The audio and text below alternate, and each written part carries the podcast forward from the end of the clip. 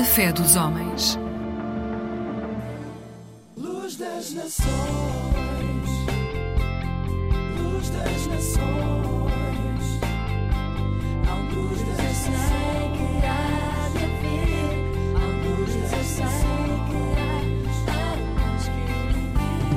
luz das nações, luz das nações. Boa noite, bem-vindos a mais um programa da Aliança Evangélica Portuguesa. Estamos ainda no arranque deste novo ano. Vale a pena traçar metas e refletir sobre prioridades, tanto a nível pessoal como no contexto familiar, profissionalmente e até à escala mundial. O que é que nós gostaríamos de mudar ou de ver acontecer neste novo ano e que passos poderemos dar nesse sentido? E se não der certo? Hoje vamos falar sobre este tema. Para já, abrimos com a música da CCLX, Só o Senhor é Bom, para refletirmos sobre a bondade de Deus. É de resto uma boa forma para começarmos este sábado.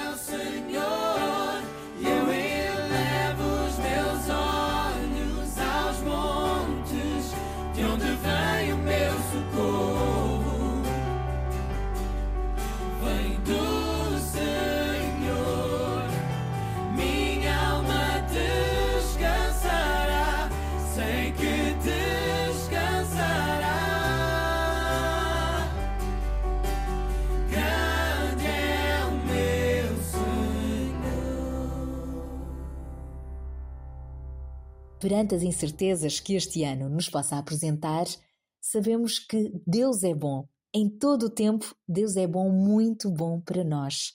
Podemos por isso encarar com confiança, com determinação, com esperança 2024, se colocarmos a nossa fé em Jesus.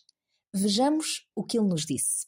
No mundo tereis aflições, mas tenham bom ânimo, porque eu venci o mundo. Jesus foi crucificado pelos pecados da humanidade, foi sepultado e ressuscitou ao terceiro dia como grande vencedor. Ele fez tudo isso por amor a cada um de nós. Então, neste novo ano, aproveite para conhecer Jesus pessoalmente, aprofundar o seu relacionamento com Ele e encontrar na Bíblia a direção que precisa para seguir em frente. Será sem dúvida um ano de viragem, com as prioridades e o foco no sítio certo.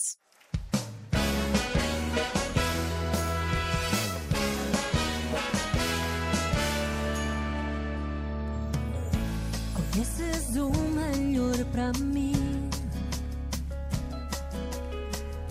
Sabedoria está nas tuas mãos. A minha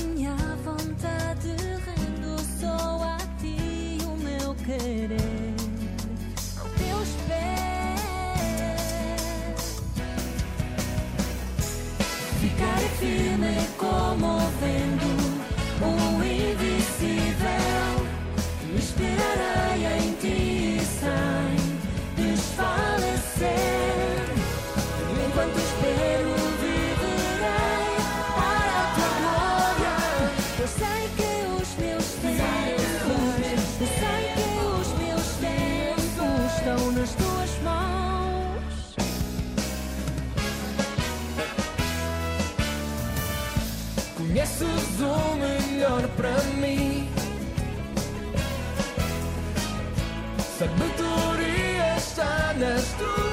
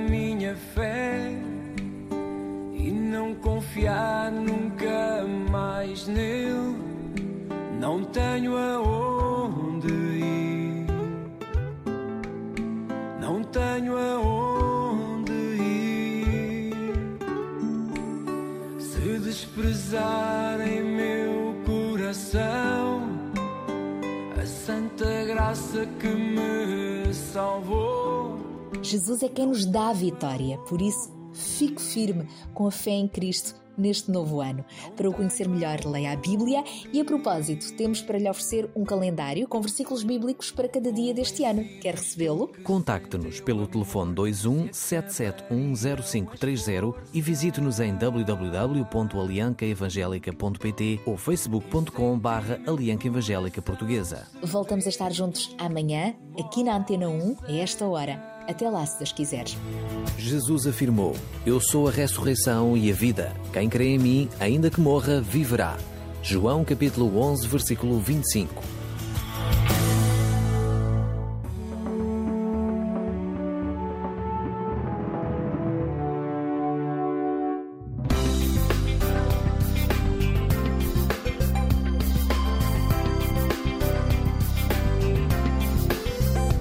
Eclésia Igreja Católica.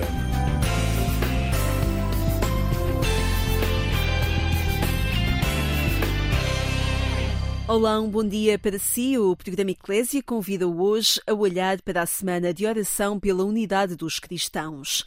Amarás ao Senhor teu Deus e ao teu próximo como a ti mesmo. É uma frase do Evangelho de São Lucas que este ano dá tema ao oitavário de oração pela unidade dos cristãos que teve início no passado dia 18 e se prolonga até ao dia 25 de janeiro. Conversamos esta manhã com o padre Peter Stilwell, do Departamento para a Promoção da Unidade dos Cristãos e Diálogo Interreligioso do Patriarcado de Lisboa, que nos recorda momentos de início das relações ecuménicas em Portugal e nos guia até aos tempos presentes. Contamos ainda com o Padre Mário de Souza, presença habitual neste programa de sábado, que hoje nos fala da expressão maná. Fique desse lado nesta manhã de sábado, marcados por este tempo ecuménico, propomos-lhe sons da comunidade de TZ. Escuta, venite, adoremos.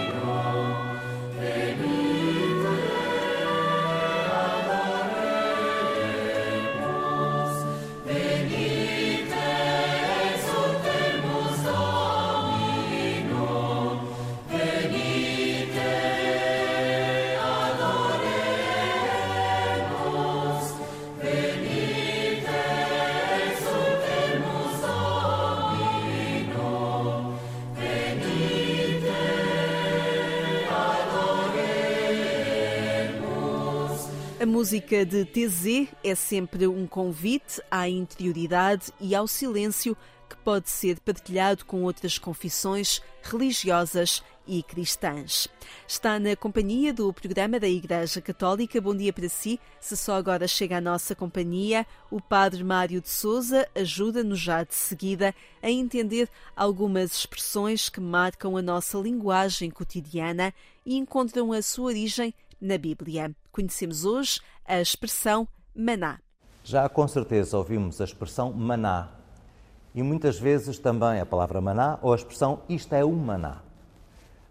O maná é de facto um episódio da vida do povo de Israel quando, no seu peregrinar no deserto da escravidão do Egito para a terra prometida, acaba por sentir fome. E Deus faz cair do céu, de facto, uma substância a que o povo que não conhecia se pergunta: Manu, que significa que é isto? Que depois, na evolução semântica, ficou em maná. Maná trata-se então de um alimento inesperado que Deus dá e que é saborosíssimo. A expressão usada hoje na nossa forma de falar refere-se de facto a um dom que é dado, mas sobretudo a uma iguaria uh, de tal maneira saborosa que de facto é um maná. O programa da Igreja Católica está consigo neste sábado, em plena semana de oração pela unidade dos cristãos. O jornalista Paulo Rocha esteve a conversar com o padre Peter Stilwell, do Departamento para a Promoção da Unidade dos Cristãos e Diálogo Interreligioso do Patriarcado de Lisboa. Conversaram sobre a relação entre as igrejas cristãs que Portugal foi conhecendo.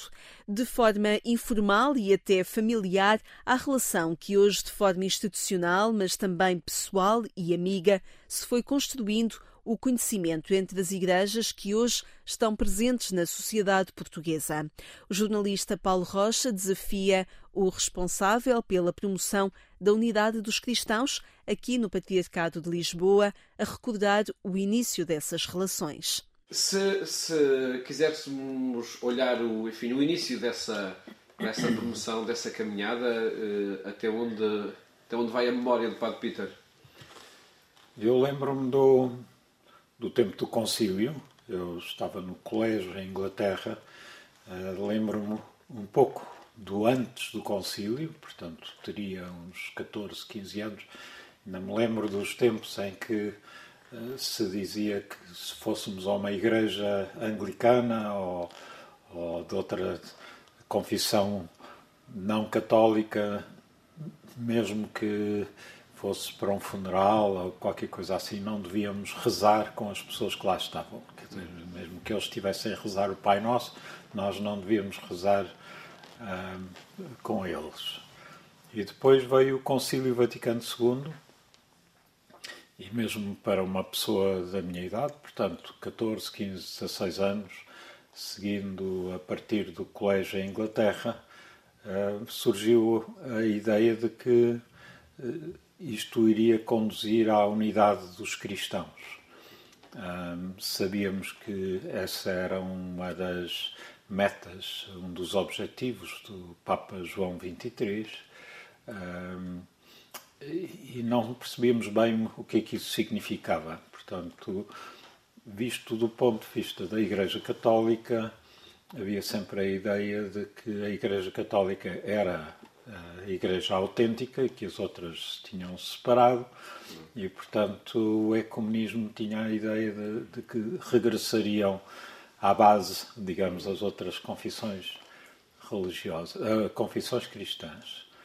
Isto viria a conduzir a, ao, ao, Conselho Mundial das Igrejas, uh, que é, inclui um pouco mais tarde também a Igreja Ortodoxa, mas a Igreja Católica recusou-se sempre a, a, integrar, até ao Concílio Vaticano II, e mesmo depois do Concílio Vaticano II, a Igreja Católica assume-se ainda hoje como observadora e não como participante ou membro do, do, do Conselho Mundial das Igrejas. Quando voltei a Portugal em, e entrei no seminário em 1965, hum, estava-se na última sessão do Concílio Vaticano II e o espírito de ecumenismo estava a fazer-se sentir aqui em Portugal também, onde a Igreja Católica era vastamente maioritária, mas havia traços que de perseguição sentida pelas comunidades minoritárias, nomeadamente as, as evangélicas, e é nesse contexto que eh, eu tenho notícia de que um dos meus professores na, no Seminário dos Olivais, que é o Sr. Cónigo Neves, com o apoio do Cardeal Cerejeira, isto segundo o testemunho do Dimas de Almeida, do pastor Dimas de Almeida, eh, fez parte de um grupo, não sei exatamente quem é que teve a iniciativa, um grupo que era composto do uh, bispo Luís Pereira, que era o bispo da, da Igreja Lusitana até, se não me engano, 1980, o John Humphreys, que era o, o cônego responsável pela Igreja uh, anglicana aqui em Lisboa. Portanto, teríamos com Dimas da Almeida alguém da área presbiteriana. Um, tínhamos o Luís Pereira, que era da Igreja Lusitana, ou seja, da, da, da Comunhão Anglicana, um, e tínhamos alguns padres de, de, dos inglesinhos. Portanto, os inglesinhos eram um seminário do, de, de, formação de padres para, para a Inglaterra. A minha família tinha fortes contactos com esses com os padres professores na, nesse, nos inglesinhos. E o curioso é que essas pessoas juntavam-se na, na casa da minha avó. Pelo menos algumas vezes juntavam-se em casa da minha avó. Eu lembro-me de ter ido uma vez, já como seminarista, ter participado numa dessas reuniões. Portanto, são uns primórdios, por assim dizer. Portanto, há aqui uma ligação uh, familiar também a este tema do ecumenismo em Portugal. Sim, é, nasce destas relações afetivas eh, de pessoas que se conheciam e depois o Sr. Cónigo Neves e o, um, o Dimas de Almeida que se conhecem por causa de um mútuo interesse na escritura. Portanto, eh, é evidente que a tradição protestante e anglicana tem uma forte uh, vertente de estudo das Escrituras que a Igreja Católica tinha desvalorizado praticamente até o tempo de Pio XII, em que Pio XII fomentou o desenvolvimento do estudo das Escrituras por parte da, da Igreja Católica. Hoje vivemos a, a uma outra fase. É, é um, um dado adquirido nas sociedades ocidentais a questão da, da laicidade do, do, Estado, mas surge a outra questão de como é que se veiculam valores. quem é que veicula valores? Onde é que são esses valores que na sociedade são fundamentais para assegurar que a sociedade tenha uma dimensão humanista, humana? O Papa, quando recebeu os líderes das comunidades religiosas, eh, agora nas Jornadas Mundiais da Juventude, eh, disse que havia três pontos em que nós, dizia ele para os líderes religiosos, e não eram só cristãos, eram de, tanto muçulmanos também, bahais, eh, hindus que, que estavam lá presentes, a nossa função na sociedade é assegurar que se mantém uma abertura para a transcendência, que se respeite a dignidade humana e que se cuide daqueles que são os mais necessitados. Portanto, ou seja, que as religiões eh, trabalham neste sentido de, de, de cuidar uns pelos outros e de quais são qual é o sentido último da nossa vida e creio que nisso nós percebemos que temos um serviço a prestar nas sociedades avançadas, que nós consideramos avançadas do Ocidente. E, e, e nesses três pontos podemos dizer que, que, são os pontos de encontro das várias confissões e comunidades religiosas. Se queremos falar hoje em diálogo, em comunismo, em diálogo entre religiões, mais do que questões doutrinais, são essas vias, esse, a abertura à transcendência, a dignidade da pessoa humana e o cuidado dos mais frágeis. É por aí que se trilham caminhos de diálogo. Sim, uh, o diálogo normalmente trilha-se sobre coisas mais práticas. Por exemplo, houve um encontro recente, em fins de setembro, sobre as religiões e as migrações. Portanto, como é que as religiões podem contribuir para ajudar os migrantes a integrarem-se na sociedade portuguesa e com testemunhos muito interessantes daquilo que as várias comunidades estão a fazer. É evidente, dadas as diferentes dimensões das comunidades e eh, das possibilidades em termos económicos que umas e outras têm, há uh, umas que fazem serviços de grande impacto na sociedade e outras de, de menor impacto. Mas um, isso foi, foi um dos fatores uh, importantes. Outra, outro fator foi, como já mencionei, a questão da, a questão da pandemia. Portanto, como é que uh, as religiões podem colaborar com o Estado, sendo comunidades que são, por assim dizer, autogeridas e que têm uma capacidade e flexibilidade grande e estão presentes no terreno a um nível capilar. Portanto, se olharmos para a Igreja Católica, ela está presente em todos os cantos do país, não é? Portanto, não há um, metro quadrado de Portugal que não, não seja abrangido por uma, uma paróquia e depois dentro das paróquias dos movimentos e não sei o quê. Portanto, o Estado não tem esta capacidade de chegar a, a tão a uma, a uma relação tão fina com a população como caso da Igreja Católica, mas das outras eh, comunidades religiosas também, aqui nas periferias da, de Lisboa. A Igreja Católica, apesar de geograficamente ter eh, esta zona repartida por paróquias, em termos da população, podíamos dizer que as igrejas evangélicas atingem a população de uma forma capilar muito mais intensa do que a, a Igreja Católica.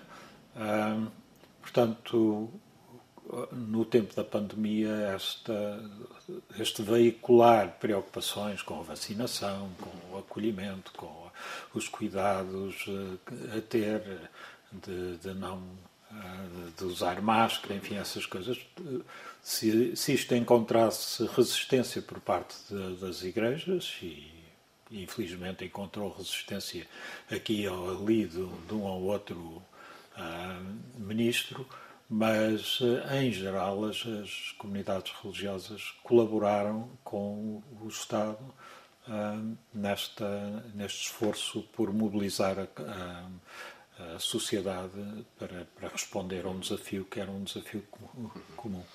Ah, portanto, isso.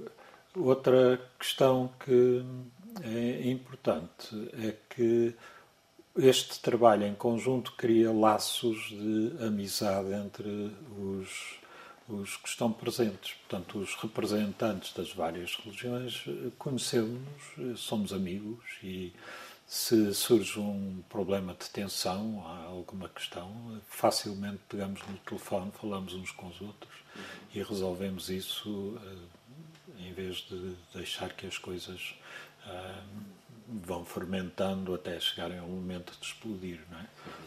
Tivemos um gesto, por exemplo, agora na, no Natal, muito bonito, por parte da comunidade islâmica de Lisboa, eh, da Mesquita Central, o Sheikh David Munir e outros dirigentes da comunidade islâmica quiseram estar presente na Missa do Galo na, na Sé de Lisboa. Portanto, como, como gesto, por um lado, de respeito para com Jesus Cristo, que é respeitado pelo mundo muçulmano, e também como gesto de, de, de, de comunhão, de, comunhão de, eh, de encontro e de fraternidade com a Igreja Católica.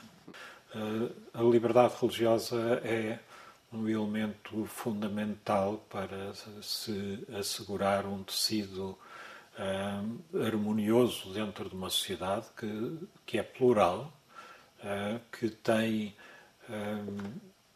quadros de valores que, não sendo contraditórios, nem sempre coincidem. Uh, e que as sociedades precisam para que haja decisões consensuais sobre questões importantes, é? que, que haja esta, assentar que há certos valores que todos nós assumimos como fazendo parte do nosso património nacional.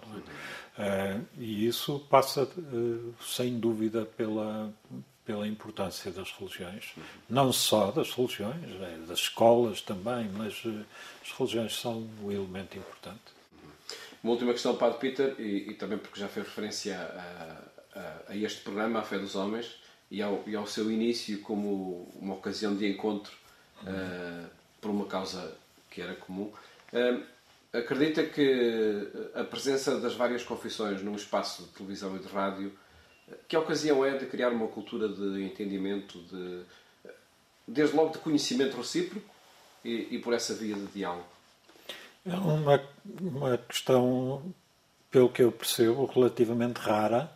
Uh, ainda há um mês, ou um mês e meio, uh, fui convidado para estar presente num colóquio online do Conselho da Europa e quiseram ter testemunho de Portugal por causa da questão de, de Portugal ter estes programas na televisão e na rádio que permitem a presença de, das várias religiões. Eu creio que é a comunicação social tem um, um impacto muito grande na, na vida das pessoas, não só diretamente por, pelo conteúdo deste ou daquele programa, mas pelo considerar ou, ou, ou tornar na percepção dos, dos espectadores, eh, dos ouvintes, eh, normal não é? Encontrar, ver uma outra cara que não está a dizer coisas extraordinárias, não está a, a fazer ataques à nossa maneira de ver e, portanto, uh, perceber que, ah, se calhar vem de uma maneira diferente da nossa, mas uh, se calhar até pode ser que tenha algum sentido. Uh, e, e, esse diálogo temos todos a aprender uns com os outros. Mas o impacto sobre a população e sobre a cultura geral de um país de que é normal haver perspectivas diferentes, histórias diferentes, um, quadros de valores que não coincidem totalmente, mas que têm pontos de encontro e pontos de divergência, um, e que é possível dialogar sobre essas divergências e dar as mãos uh, naquilo em que uh, trabalhamos em comum. Um, tudo isso creio que contribui para, o, para a saúde do tecido social. As igrejas cristãs em Portugal estão a dinamizar conjuntamente diversas iniciativas ecuménicas, um pouco por todo o país, e após a celebração ecuménica nacional que decorreu ontem em Coimbra, pode amanhã ainda no Mosteiro de Bande, em Passos de Ferreira, participar na celebração ecuménica. Está agendada para as quatro da tarde. A oração de TZ, que promove o encontro entre os jovens, está também marcada para o dia 24 de janeiro, na Igreja de Vilar, no Porto, com início agendado para as 9h30 da noite. No último dia do oitavário de oração, a Comissão Ecuménica do Porto promove uma celebração diocesana com os hierarcas das igrejas cristãs, onde vai ser lançado o roteiro ecuménico de oração 2024. Também na região de Lisboa, o encontro cristão de Sintra é no dia 27 de janeiro, decorre no Centro Cultural, Olga Cadaval, com uma tarde dedicada aos jovens, estando à noite previsto um tempo de oração e de louvor. São iniciativas que lhe propomos para que possa acompanhar esta semana de oração pela unidade dos cristãos. Continue conosco, regressamos às colinas de Tézé, no sul de França, com a música Tu és fonte de vida fonte de vida, tu és fonte.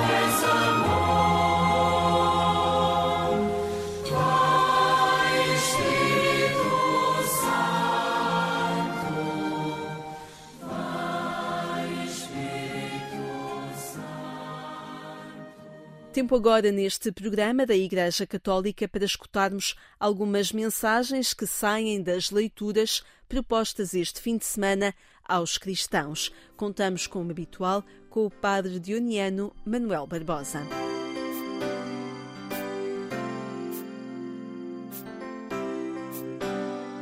A liturgia da palavra do terceiro domingo do tempo comum recorda-nos que Deus ama cada homem e cada mulher e chama-os à vida plena e verdadeira.